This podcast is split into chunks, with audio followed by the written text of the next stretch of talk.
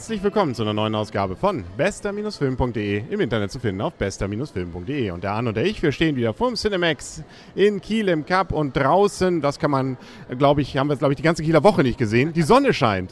Ja, also irgendein komischer gelber Ball am Himmel halt. Genau. Und Gott sei Dank, alle Menschen um uns herum hier verhalten sich noch einigermaßen unauffällig. Noch. Und noch, noch, noch. Wir haben nämlich gesehen und äh, man merkt es ja, zurzeit ist sozusagen so ein bisschen die Zombie-Welle ausgebrochen seit einigen Monaten und Jahren. World War Z, also mit Brad Pitt, ähm, der, wie soll man sagen, eben der Zombie-Weltkrieg ist ausgebrochen und äh, sie sind etwas schneller geworden. Nicht? Sonst schlürfen sie ja hinter einem her, so bei The Walking Dead zum Beispiel. Hier, wenn die erstmal ins Rennen kommen, dann geht es aber auch fix. Ja, die sind aber schneller als, möchte ich sagen, ein richtig fitter Mensch. Ne? Also es ist schon gut, physikalisch, logisch hat das natürlich einige Haken, das Ganze nicht. Aber trotzdem, äh, ich möchte mal von vornherein sozusagen in die Manege werfen. Immerhin ein funktionierender Zombie-Film. Ein funktionierender Zombiefilm. Wobei das Ganze beruht auf einem Roman und zwar von Max Brooks. Der ist der Sohn, glaube ich, von Mel Brooks, den man ja als Regisseur kennt. Und dieser ist richtig, also ich fand ihn richtig klasse, weil das nämlich so mehr oder weniger so aus der Zukunft heraus in die Vergangenheit guckt, wie hat sich das Ganze ereignet, was ist da so passiert. Also so ähm, aus der Zeit, wo es dann schon wieder sich gemäßigt hat mit den Zombie-Kriegen und man eben dann so sieht, was, was waren so die größten Rückschläge und alles. Davon kriegt man allerdings in diesem Film nichts mit. Also das, was hier sozusagen passiert, ist, äh, ja, die Zombies sind eben jetzt auf dieser Welt. Die gesamte Welt wird gerade sozusagen nahezu von denen zerlegt. Jeder, der sozusagen angefallen wird, wird innerhalb von Sekunden auch ein Zombie und das erzeugt die oder vergrößert die Massen, sodass es eigentlich nur noch ein paar auf dem Wasser gibt, in Kriegsschiffen und in Israel äh, hinter einer Mauer. Ähm, nun ja, so eine Mauer hat auch so ihre Schwachstellen und ähm, ja, dann noch vielleicht hier und da so ein paar bei der WHO. Also äh, ansonsten war es das. Ja, also ich möchte mal sagen, man sieht ja immer mal so hinter den Gardinen auch noch, sind auch noch Leute, die sich alle ruhig verhalten, weil die Zombies reagieren ja auf Lärm und auf alles Mögliche auch noch, sind ja sehr schnell und ähm, ja, die sind halt auf der, so machen jetzt, möchte ich sagen, Inselhopping, also von einem Land ins andere, auf der Suche nach dem Patienten Null, den wir schon häufiger gesucht haben, mit der Hoffnung auf eine, eine Impfung oder eine Heilung. Ich möchte mal sagen, der Film ist spannend, ich wollte wirklich wissen, wie es weitergeht. Die, die Lösung war jetzt nicht ganz offensichtlich. Klar, was zwischendurch mal passiert, das verhält sich halt nach den Gesetzen von Hollywood. Aber spannend ist der Film. Der Handlungsstrang folgt Knall auf Knall auf, aufeinander, nachdem wir erstmal die, das rührselige Drama am Anfang überschritt, über, übergangen haben. Es gibt natürlich noch eine Familie, für die unser Lonely Ranger, der es ansonsten nachher in dem Film ist, nämlich hier eben hier Brad Pitt, dann kämpft. Ja, genau, und da seine Motivation sozusagen darstellt. Das ist auch geht noch, möchte ich sagen. Es ist nicht zu doll aufgetragen. Insofern würde ich sagen, ja, okay.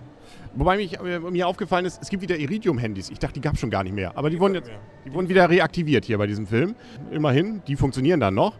Und was mir auch aufgefallen ist, man muss dann doch sagen, ich würde so sagen, 60 Prozent des Films, naja, vielleicht auch 70, sind dann eben doch wieder so dieses, wir gehen durch irgendwelche Gänge und hier könnte an jeder Ecke ein Zombie sein. Wir wissen es nicht genau. Hauptsache, wir treten irgendwann gegen eine Colaflasche. Das stimmt, aber das ist ja erwartet. Ich meine, nicht irgendeiner verhaspelt sich da ja immer. Aber das war jetzt nicht aufgesetzt. Ich meine, das ist klar, dass es passiert und ich fand es jetzt nicht, also ich fand es spannend.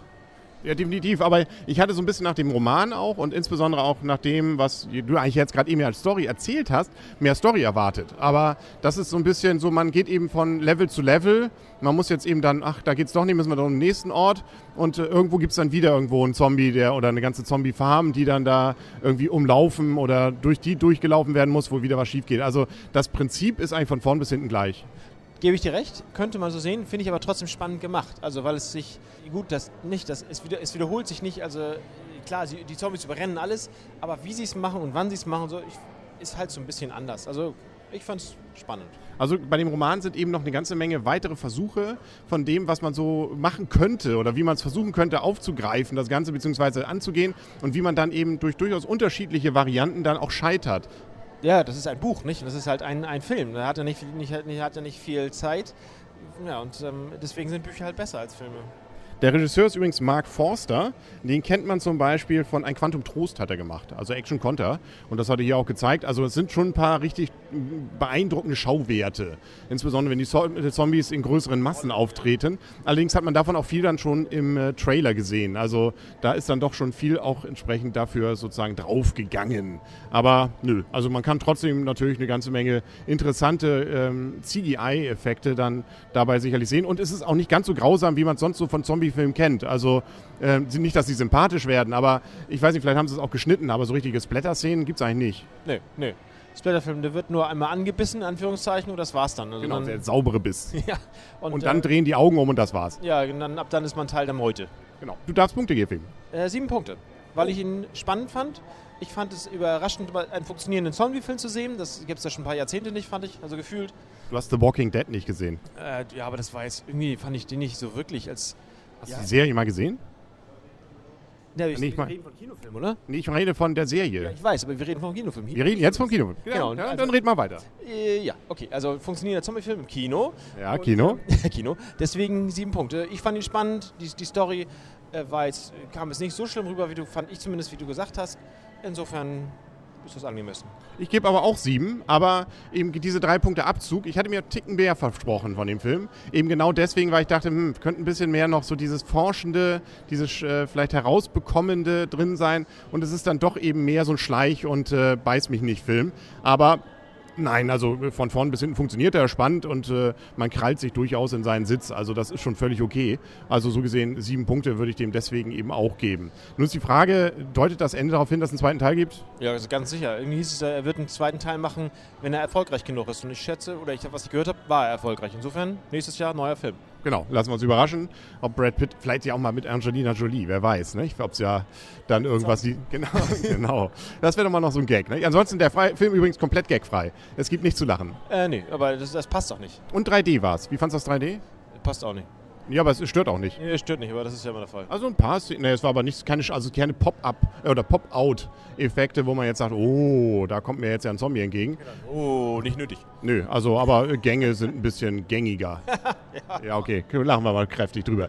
Gut, schauen wir mal jetzt, wir müssen ein bisschen was aufarbeiten. Wir haben ja die Kieler Woche hinter uns, da konnten wir nicht ins Kino. Ne? Man of Steel theoretisch noch, die Monster-Uni muss eigentlich noch und dann kommen ja auch noch ein paar Filme. Gott, wird das stressig. Ja, auf jeden Fall einige gute Filme anscheinend angelaufen oder werden anlaufen.